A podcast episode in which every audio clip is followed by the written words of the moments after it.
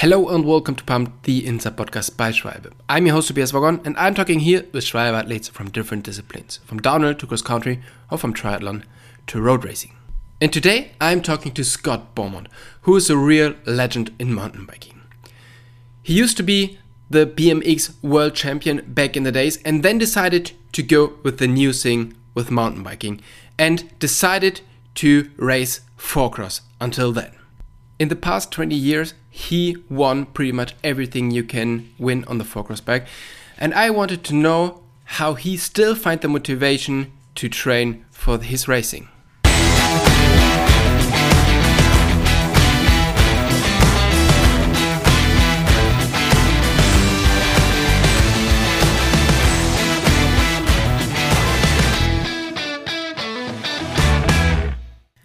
Hey Scott, thanks a lot for taking the time to do the podcast with us.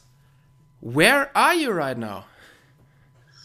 You guys are welcome. Yeah, it's great to be on here finally, and uh, yeah, chatting to uh, to you guys about uh, about everything we're doing. Uh, right now, we're based in Kidderminster, which is in central England. Uh, this is my home. This is where uh, we base everything from. So uh, yeah, that's what we're here now, training, getting ready for a season. My season starts this weekend. Um, so yeah, it's uh, it, it, comes around quick. It's it feels like just a few weeks ago we finished the season. We're starting a new one already. So uh, yeah, exciting times. Yeah, yeah, definitely. So, and you feel prepared for the new season? Uh, really good. Everything's been going perfect. Um, it feels like it's the first season I've come into in the last sort of five or six years where I haven't been uh, had some kind of injury carried into the season. So um, feeling really good, uh, lifting really good weights. Uh, my times on the bike are fast. My power is high. Everything's perfect. Right now, I don't want to get too excited, but right now we're, we're feeling really good heading into the season. It's as it's as good as it could be. So uh, now it obviously just depends on what everyone else did. But uh, for me, I'm ready. So yeah, we're ready to go. That's really good to hear, man. Um, yeah. I mean, it, it feels like you are around forever, and you have so many um, so many seasons under your belt. Um, but what really interested me is how did you grow up and how did you start mountain biking or cycling?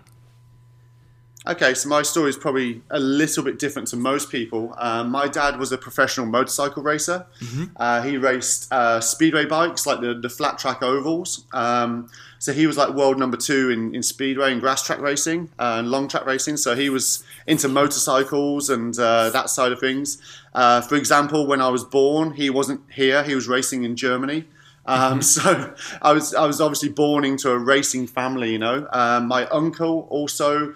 Uh, was the clerk of the course for the Isle of Man TT motorcycle races. Mm-hmm. So uh, he did that for like 50 years. So um, I was very much born into a, a, racing family now, whereas my my dad and uh, my uncle were more into like motorcycle racing.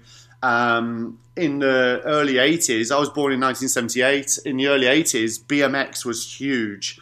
Uh, it was on the back of cereal boxes. It was on TV adverts. Uh, the film ET had made a big impact with BMX riding. Yeah. And um, yeah, so I, I, there was an advert in a local paper uh, to go and try BMX. So we went along. We went to uh, my local race, and it isn't the the classic story of I won my first race and and here we are today. But I finished second.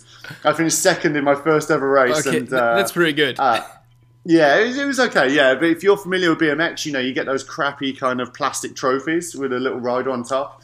Um, to me, that was everything. And on Monday morning, of course, I took it to school and was like, "Check this out! I won this trophy," and I was hooked. I was completely hooked on BMX. Um, so from that point, I, you know, was was begging my, uh, as it was at that point, my mom to take me to, to BMX tracks all the time. My dad was still obviously racing all the time, so he had no weekends free. But my mom had her weekends free, so my mom was taking me everywhere. Um, and we were going to BMX tracks three or four times a week, racing on the weekends, and I got just hooked on the whole sport. Uh, to the point that by the time I started racing at four years old, uh, 1982, um, and okay. by 1983, I already moved on to my first factory team in BMX. Um, it was a team called Birmingham Wheels, which was a really famous BMX team in, in mm-hmm. the UK. Uh, some of the best riders. And uh, uh, you can say from then I didn't really look back. You know, I started racing uh, all the national series and all that kind of stuff, um, and uh, progressing through, yeah, and progressing through BMX. It was a uh, a really cool time. We were traveling first of all the UK and then obviously the world, going to European and World Championship events. Um, and uh, I did my first European Championship when I was seven years old. Um, so uh, that was in Spain. Uh, I finished in fifth position, which was which was fantastic. Yeah. Um, uh, so yeah, seven, I'm I'm European number five already. So it's uh, I guess that's the the start of a, a career, you know, of, of international racing. Um, we moved on through into. Uh, I had many many good results. Uh, in 1991, we moved into. Uh, I, I, finished third in the European Championships, which was the first time on the, on the main podium at a European Championship race.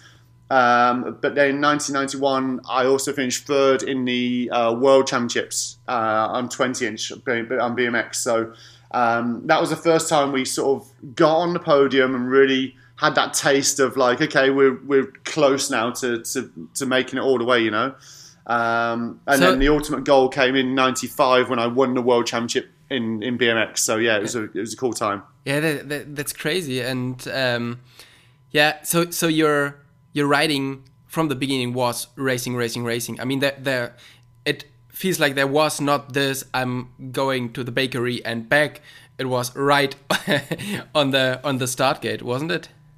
It, it really was, yeah. So I, uh, you know, um, at my dad's work, uh, we lived really close to his work, and he had this like a kind of area. So I was riding a bicycle from very young age, like at two years old. We were scooting around on, you know, the first incarnations of balance bikes. I would I would call it. You know, it wasn't yeah. a balance bike like you see today, but it was just like we were whizzing around on two wheels, um, and just was was hooked into into two wheels because of my father, of course. Yeah. Um, but the most accessible way at, at, that kind of age was onto bicycles, of course, and that was it. Yeah, but it, it, really wasn't about going to shops or riding around or some local little trail and having fun. It was I liked racing. I, I just I just I was I was hooked on racing right from the very start. You know, at four years old to win a trophy for something I just did, that connected with me instantly, yeah. and. Uh, as you can tell, we haven't looked back too much. Yeah, that, that, that sounds amazing.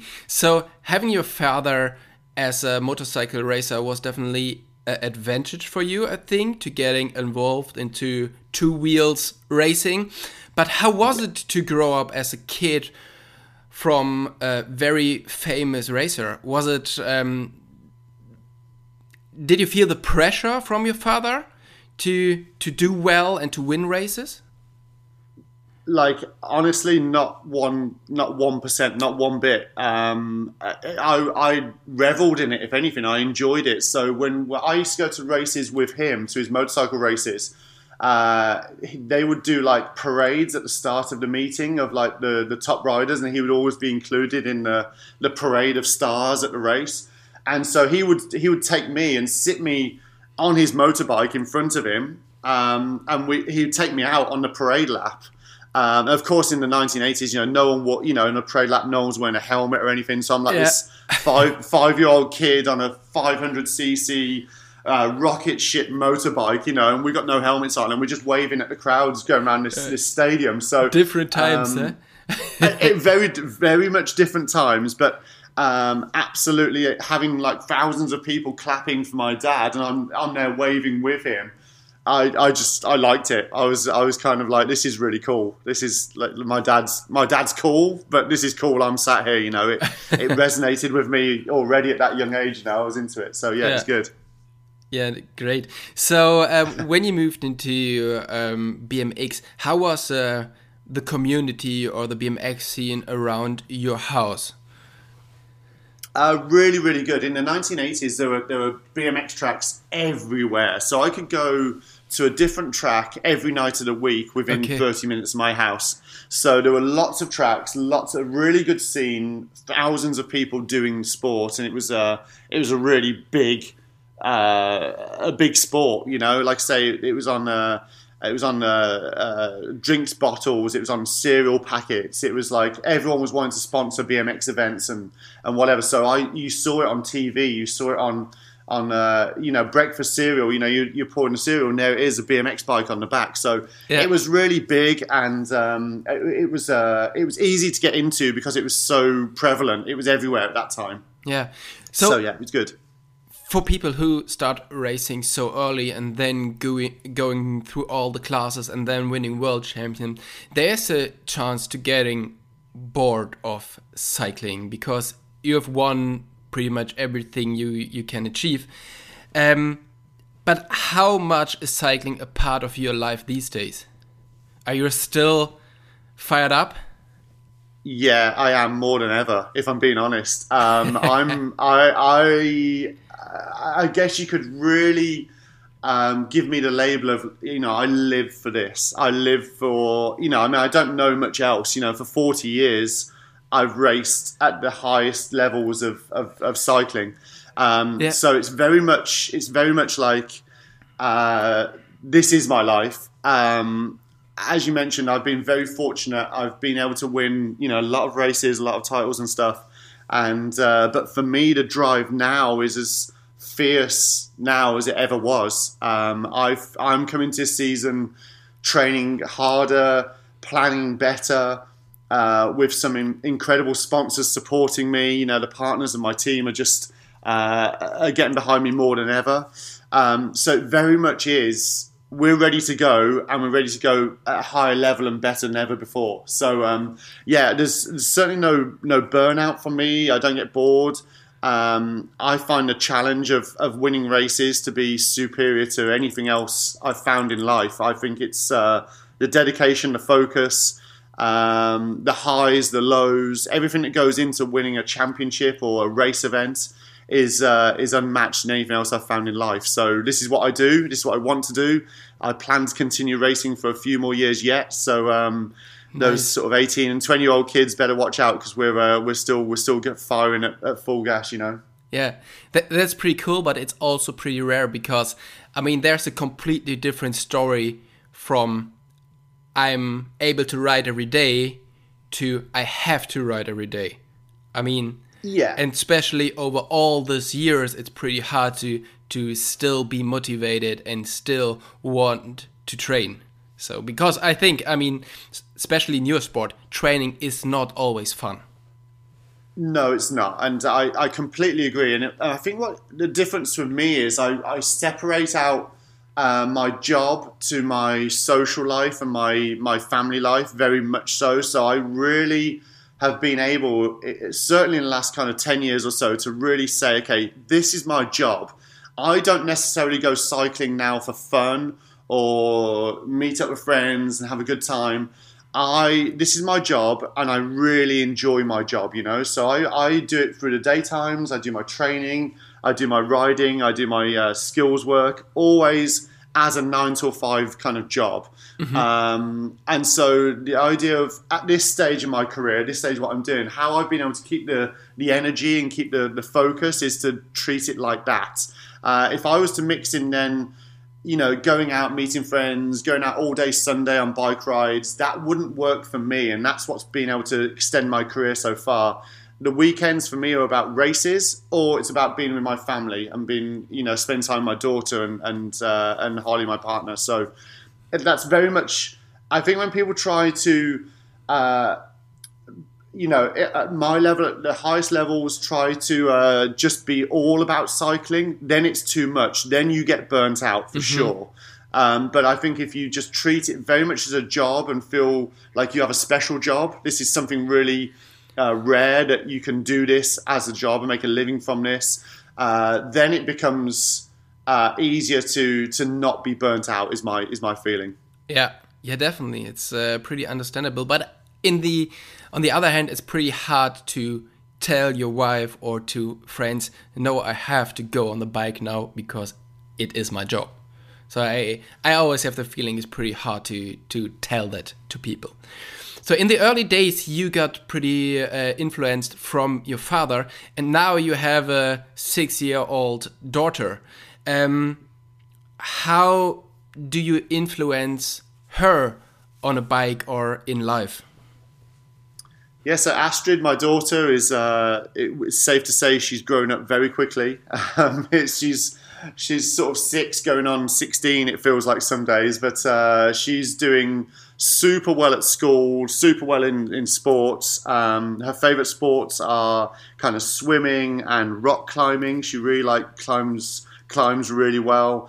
Uh, and she, of course, likes dance and gymnastics and these kind of sports. Uh, she does cycle. She has a bike, um, and uh, she is really, really good, really talented. Um, of course, she's watched Daddy kind of race since she was born. yeah, um, very similar to my story. Um, but at the moment, there's no sign that she wants to race uh, any form of bicycle. She just uh, is doing super well, like I say, in, in, swimming and gymnastics in particular. That's her things. So for us, it's again, from my experience, it's just full support. So mm-hmm. um, if she has dance competitions or something happening on some of my race weekends, then Holly takes her to. Uh, to those dance competitions, so already she's getting a feeling of uh, of winning and and losing and uh, and the preparation and practice and all these kind of things. So most nights you come into our house and you'll find her doing cartwheels and backflips and stuff in in the side of the kitchen just to just to keep practicing. I mean, last night she must have done you know 40 cartwheels and flips and somersaults and whatever. So you know she's always kind of she gets that if she practices she'll do well. So um, that's what we've kind of uh, instilled in her, and uh, she's doing really well. But yeah, at the moment she can ride bikes really well. Certainly at the pump tracks, at the BMX track, she flies around those and looks really, really uh, natural. She's she's she can be good at this sport, but mm-hmm. at the moment it's not her choice to, to go down the cycling route. At the minute she's uh, into other things, so we'll just see whatever she wants to do. We'll be uh, we'll be right there. And is it fine for you that she won't follow your footsteps in uh, bike racing? It's absolutely fine for me. You know, I think most parents would, of course, say the same. You know, she has to find her own way in life. Um, the opportunity, yeah. I think, for cycling with her name will always be there if she wants to start doing something. Uh, you know, my all of my sponsors send her things all the time. If she wants something for a bike, she has things for a bike. She's very lucky.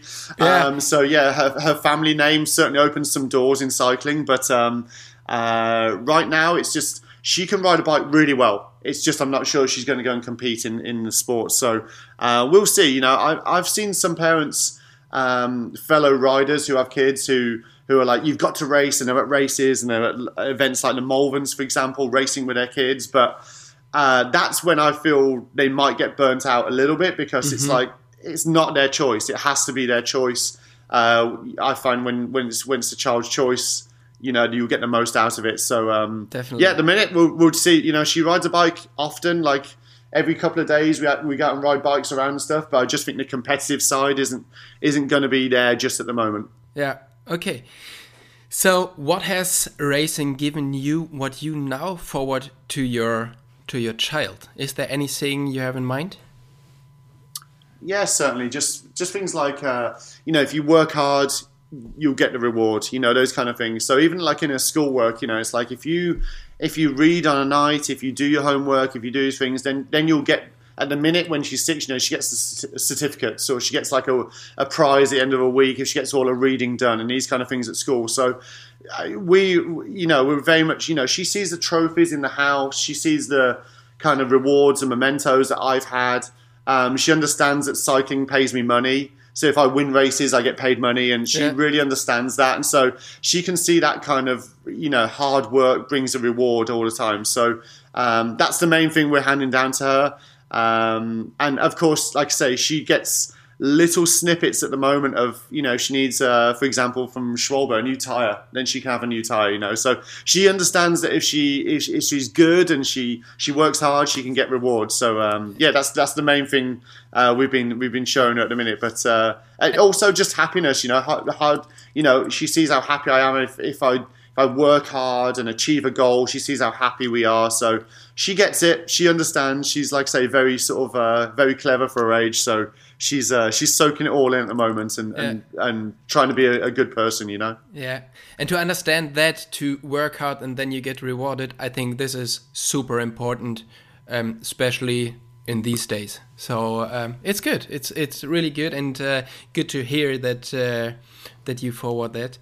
Um, so I mean, you already said you're you're racing since 40 years, and uh, in this 40 years, I mean, the sport changed, but also your body changed. So, how did your training change during this um, this period? I mean, how is your training today different than it was 10 years ago?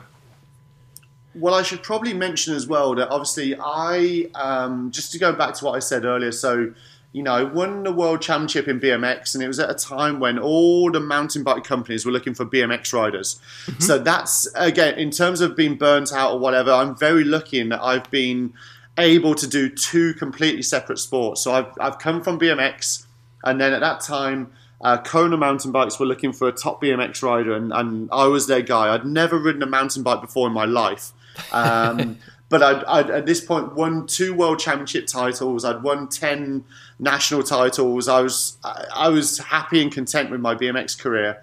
So at that point, we changed sports. I was offered a salary. I was offered all the expenses to go to the World Cups and everything else. And so we made a decision to change to mountain bikes. And I think that was really important to keep me uh, in that late kind of teenage, early 20 years. You know, I, I completely started an entire new sport. I was like a kid again mm-hmm. starting a sport. So that's why I haven't ever been burnt out by mountain bikes because I had a whole lifetime on BMX before. Now, yeah. even now, I still learn BMX. So onto onto mountain bikes, and um, we started. Uh, ha- I've had a fantastic career in mountain bikes again, like BMX, winning most most things and and and and been very successful. But the main thing that's happened with me, I've had some huge injuries over the years, some mm-hmm. really big uh, you know, life changing injuries. But the main thing that has been good for me is I've been surrounded by great people. So we have, uh, I have uh, a clinic close to my house who've always supported my racing. And they've been able to repair me um, any major injuries. They have been able to keep on top of everything and make sure I can can get back to at least very close to where I was before. So for me, the main thing was to, to have that connection with someone local who can, who on a Monday morning, you're like, you know, dude, I, I've had a big crash at the weekend. We're yeah. in trouble. And to hear the words, don't worry, we'll sort it out. We'll fix you. It's no problem. because always in the hospital, you know, I've been told four times before you may never ride a bike ever again um, because the injury is so severe. And that is obviously your world comes in, you're just like, oh my god, this is really bad. Yeah. But then Monday morning to have your doctor say, no, don't worry, nothing is impossible. We can fix anything with some time. So that's that's been really useful to me is to, is to make sure you're surrounded by the right people. Um, of course, in my head, I I still there's always a goal to chase. There's always something that I want to win, and so I'm super focused and super motivated to make sure no injury is going to stop me anyway.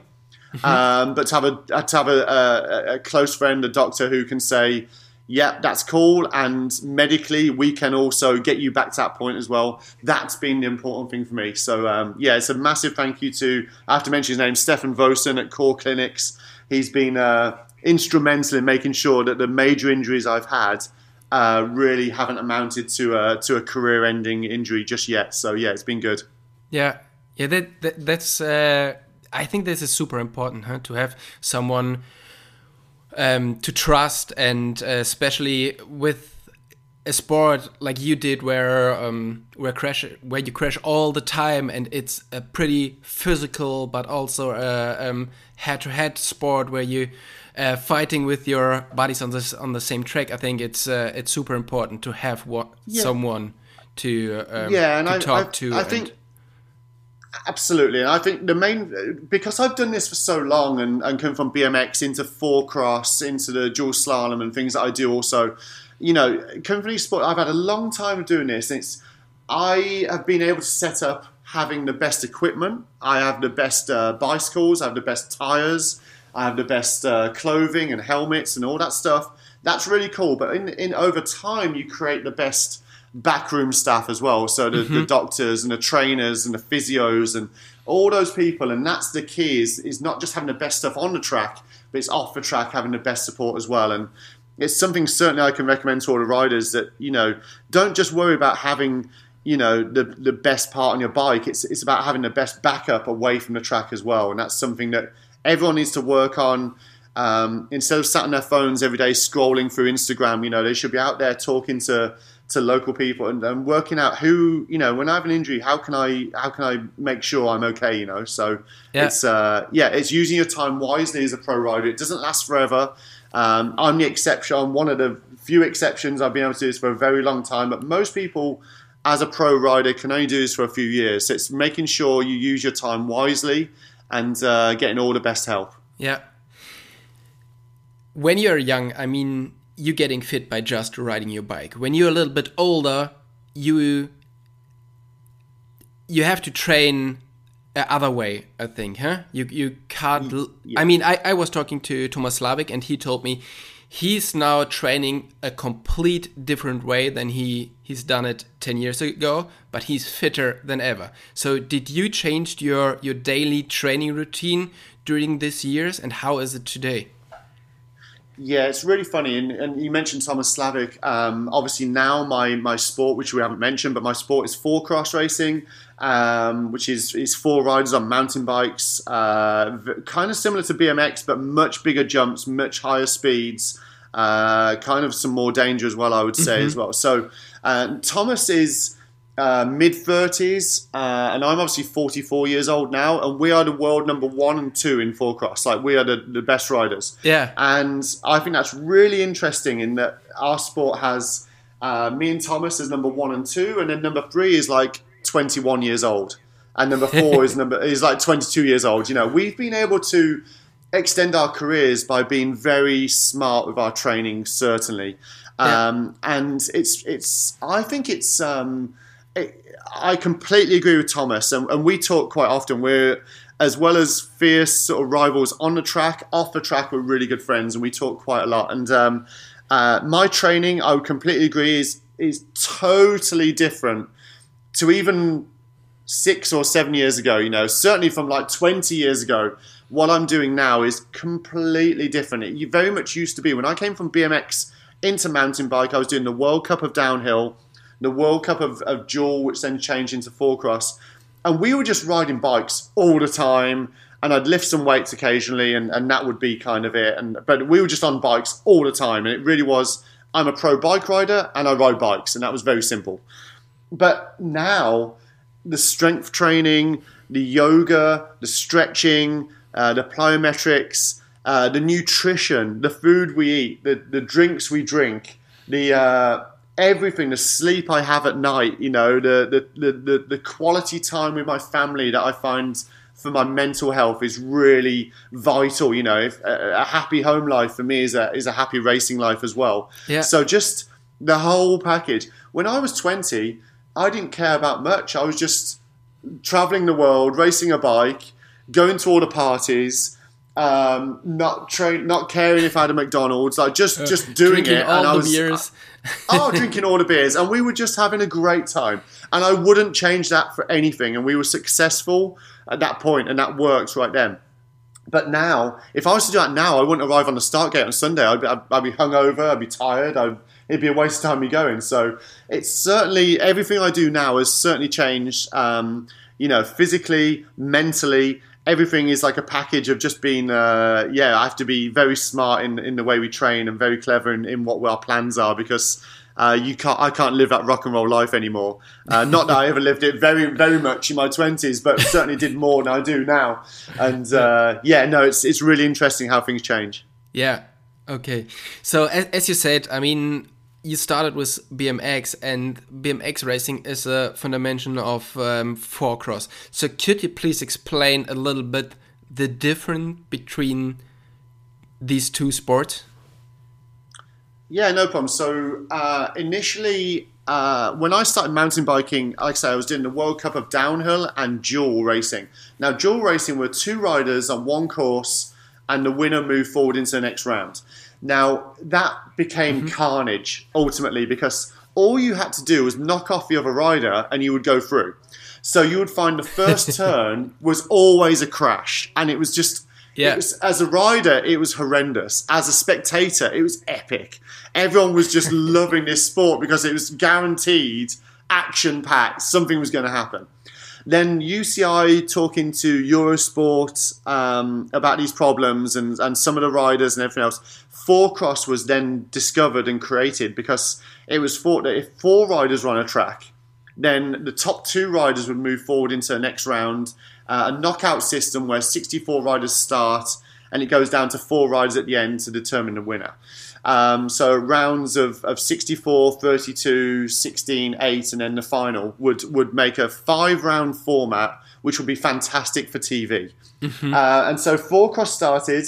And uh, initially, in the early years, in the early 2000s, uh, the tracks were kind of a bit sketchy. They were just built at World Cup downhill venues where it would be very much like uh, just a digger would make a few jumps in the week before the race and the transitions and the corners and nothing was very prepared. It was kind of, you know, they did a really good job. They had guys building the tracks. It was as good as they could do, but they only had a week to make the tracks. So the tracks kind of sketchy and yeah. um, and and it was uh, you had all the downhill riders racing and then as the sport progressed, it became more. Brian Lopes was the first rider to just solely concentrate on just four cross. Mm-hmm. And then a few more did this um, until now. If you come to current day uh, on the Four Pro Tour, which is the world series of Four the riders generally just race Four. No one really races downhill or enduro uh, or e-bikes or, or anything else. A few of us still race BMX,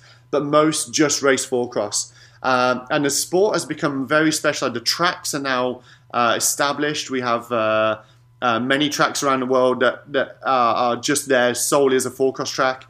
And they are prepared, and, and every time we go to a racing, you know, this is like high level racing, and, and the track is perfect. So, the difference between BMX and four cross uh, first of all, there are four riders instead of eight. That's obviously in the title, four cross. Mm-hmm. Um, but I would say uh, the pre-conception uh, of people where they think BMX and four cross are really similar stops at the start gate, where we have four riders start and eight riders start. We come out of the start gate, and then the similarities really stop there because the the idea that you can ride down a four cross track now on like a hardtail bike is long gone. The tracks are much rougher, mm-hmm. much looser uh, and the jumps are way bigger. We have some jumps that are 60 feet long uh, in a race format, so it's not like slope style where you would have big jumps like this. Yeah. We're racing four riders at a time over 60 foot double jumps. So uh, we have uh, wooded sections, we have all this stuff going on. So the, the bike of choice now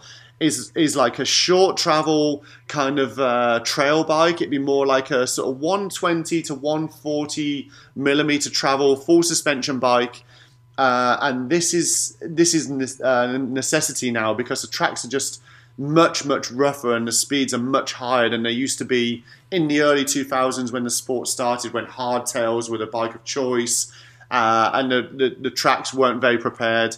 Now you need a big bike for these big tracks that we're racing. So we go to speeds up to kind of 40 miles per hour. Uh, we jump jumps up to 60 feet long. We have wall rides. We have wooded sections rock sections.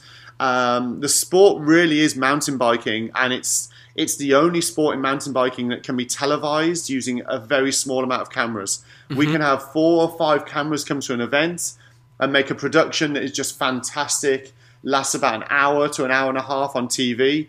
And so the sport is very much designed to be TV friendly and it's designed to take mountain biking to a, an audience that aren't familiar with mountain biking. It's designed to be exciting, to be spectacular, and to be influencing in the, in the fact that it makes people want to have a guy on the bike that they have in the shed yeah. um, and want to try this new sport. So uh, we think we have a, a really unique concept in mountain biking. We think four cross is the most exciting format.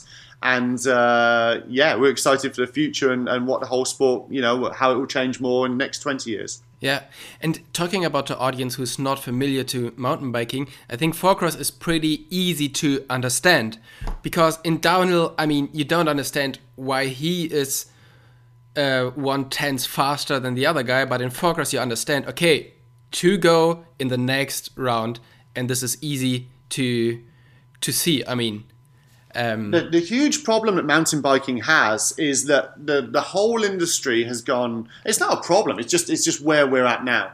The whole industry has gone, and the media and everyone have gone all in on downhill and enduro which is fantastic. And there's there's space for all of us. This is what we've always tried to say. There's space mm-hmm. for all of us. But if you're sat at home and you do not care about mountain biking, you're changing the TV channel and you see a downhill race, the problem you have is the guy who comes down or the girl who comes down as the seventh fastest qualifying race. So seven riders from the end of the race, and and she sets the fastest time. Well, by the time the last rider comes down, that last rider has a puncher and finishes twenty fourth. The TV audience is like, well, who won? I, am not sure. I can't remember yeah. who that was because because they do not care about who that number. You know, whereas in mountain bike we care about. We know all the riders. We know who's who.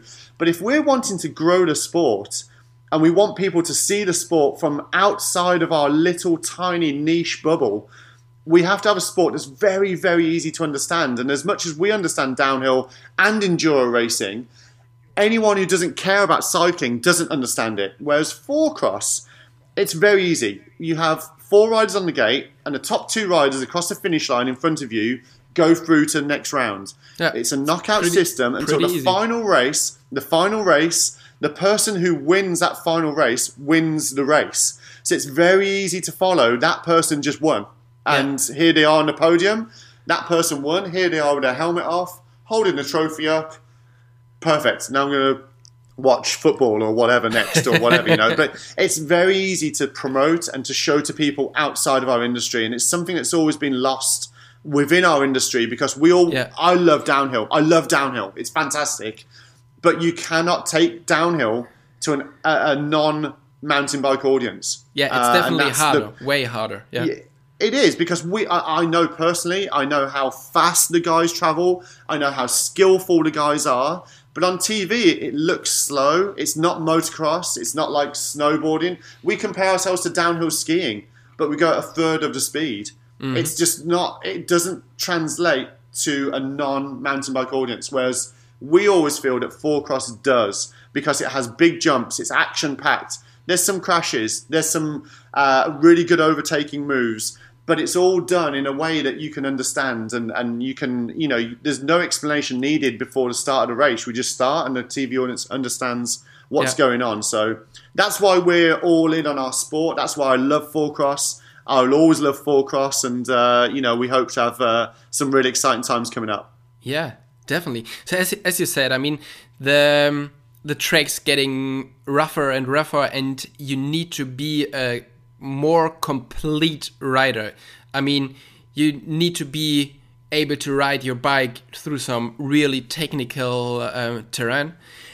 That means you're also able to to race other disciplines because you're such a complete rider. So, are you interested into moving into um, urban races like Thomas do or downhill or are you interested in doing something else than four cross? Um, so right now, my, my plans for this year are very much I'm racing four cross. Uh, we have uh, nine rounds of British four cross series here in the UK, which is fantastic this year. Mm-hmm. Uh, we have five rounds of four cross pro tour, which uh, again is is great. Um, and then, of course, we have other events like Crankworx, which has dual slalom and pump track and things happening. Uh, so I'm certainly interested in those. Um, when it comes to urban racing, you know, I was at the very first uh, Red Bull Lisbon downtown race. Mm-hmm. Um, and so I've done Lisbon four or five times.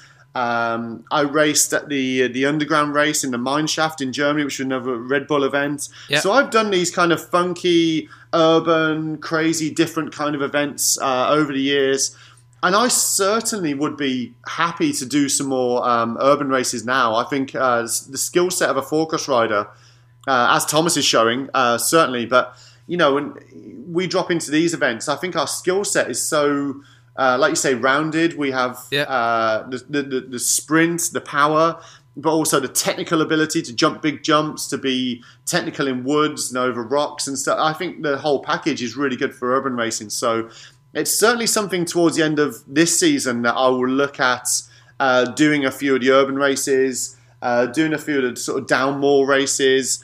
Um, and I haven't, I've never ruled out doing a couple more downhill races here and there as well, just for fun uh, just where it suits at festivals like Dirt Masters, for example, at Winterberg, yeah. or something like that. Certainly, just go and do some uh, some downhill. Um, but enduro uh, is not on my radar at all. Um, it, that's that's not my thing.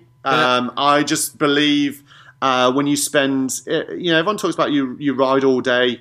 Uh, which is great, but you only race for such a small part of it. I would much rather race the downhill bit and not have to ride up all those hills all day.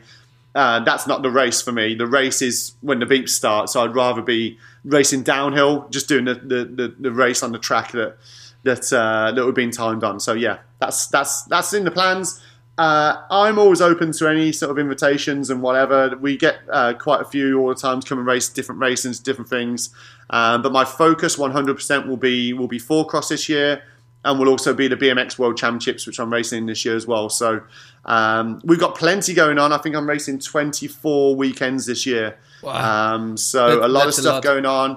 Yeah. yeah. tied in with things like the Malverns Festival, uh, the Malverns Classic, which is the UK's biggest uh, mountain bike festival. So yeah. we have lots going on, lots of stuff going on. Uh, but certainly those winter months, like like as you as you mentioned, Thomas, he's been able to mix in some urban races, uh, which works really well as well. So um, yeah, in those winter months when it's a bit colder in Europe, uh, to head over to South America and do some urban stuff looks uh, looks pretty good fun. So uh, yeah, 2024 season might give it a little whirl, see what happens. Yeah. That sounds pretty interesting, and um, looking forward to to see you on the on the urban races. So, last yeah. question of the podcast is: I mean, you doing this stuff for forty years, and you've seen a lot in your life. So, is there still something on a list you really want to see? Um, that's a great question. Uh, like you say, I've been very fortunate. I've been very lucky. I've travelled. Um, around the world. I've see, I've been to most countries. You know, cycling has taken me to uh, some incredible places, uh, and I will always be thankful for that. I will never ever underappreciate how lucky I've been to travel the world and do what I do. Mm-hmm. Um, I've I've been very lucky to to win a lot of races and a lot of titles. Uh, to obviously be world champion all the way down to winning my local race is something that is really important to me, and I'll cherish forevermore. Um, but in terms of something I, would like to see uh, going forwards, uh, I would say it's just simply uh, the, the sport that I love so much, four cross. Um, just to have its moments. I don't feel the sport has reached its full potential yet, mm-hmm. uh, and I I would like to see uh, four cross really. It's it's hard to say in like a, a one minute answer, but to reach its potential, to go to a much bigger audience, to be taken on board uh, with uh, a different company, for someone to take it to the huge masses. So yeah. I'd be looking at someone like a Red Bull or a Crankworx, someone to take Four-Cross on and take it to a, a, a different level. Um, I think the sport is now ready. I think the tracks and the athletes and the bikes are ready to take it to uh, to the masses in a way we haven't seen before. So um, I, aside from racing, uh, I organise the Four Cross Pro Tour. It's my kind of baby. It's my it's my thing. It's my passion project as well. So I uh, have many conversations every year about the sport and how great it is and how uh, everybody loves watching it. How everyone appreciates everything we do. Um, but I think the opportunity still is out there for it to go to mainstream TV, uh, to go to uh, huge events and to have a big backer like Red Bull or, or something like this to yeah. to take a sport to a new level. And that's what I haven't seen yet. And I, I you know, I'm here to uh, I'm here to witness that. I, I think the sport deserves it. I don't think there's anything like it on the planet. I think it's uh, it's incredible. Um, you'd never find anyone who comes to a four cross race walk away and say, "Yeah, that was okay." Yeah. Everyone walks away going, "That was awesome. That was incredible. We love it." You know, so yeah. uh, and we need to we need to, to to make it even bigger. So yeah, that's what that's what I hope the future brings. I hope something. Uh, like I say, I've seen a lot of races. I've seen a lot of special invite only races. I've seen a local race. Uh, I've seen everything in between. Um, but I think four cross can be the sport to take mountain bike into a new level. So yeah, I hope one day it happens. Okay, so that sounds pretty good, and uh, I wish you all the best for this. and of course, I wish you all the best for the season. I mean, it's about to start, and you feeling as fit as ever. So um, fingers crossed for for your season, and I hope we hear us uh, back after the season with some really good results. Perfect. Yeah. I mean, I'd just like to really quickly say thank you to all my sponsors, uh, to my partners. I literally couldn't do this without you. Uh, certainly Schwalbe as well, because uh, I've had the best tires for like the last 15 years. I've been with Schwalbe a long time. Yeah. They've been a huge part of my career. Um, and it certainly makes my job easier to line up on the start gate knowing I have the best tyres touching the ground. We touch the ground in one place and it's the tyre. And uh, to have the best ones on, it's made my job much easier. Um, so, yeah, let's do this again at the end of the season. Let's see if we can make this a good one. And uh, let's have a catch up at the end of the year and see how we did. Perfect. Sounds good. Thanks a lot for your time and uh, talk soon. Bye bye. Thank, thank you, so much. Cheers. Bye.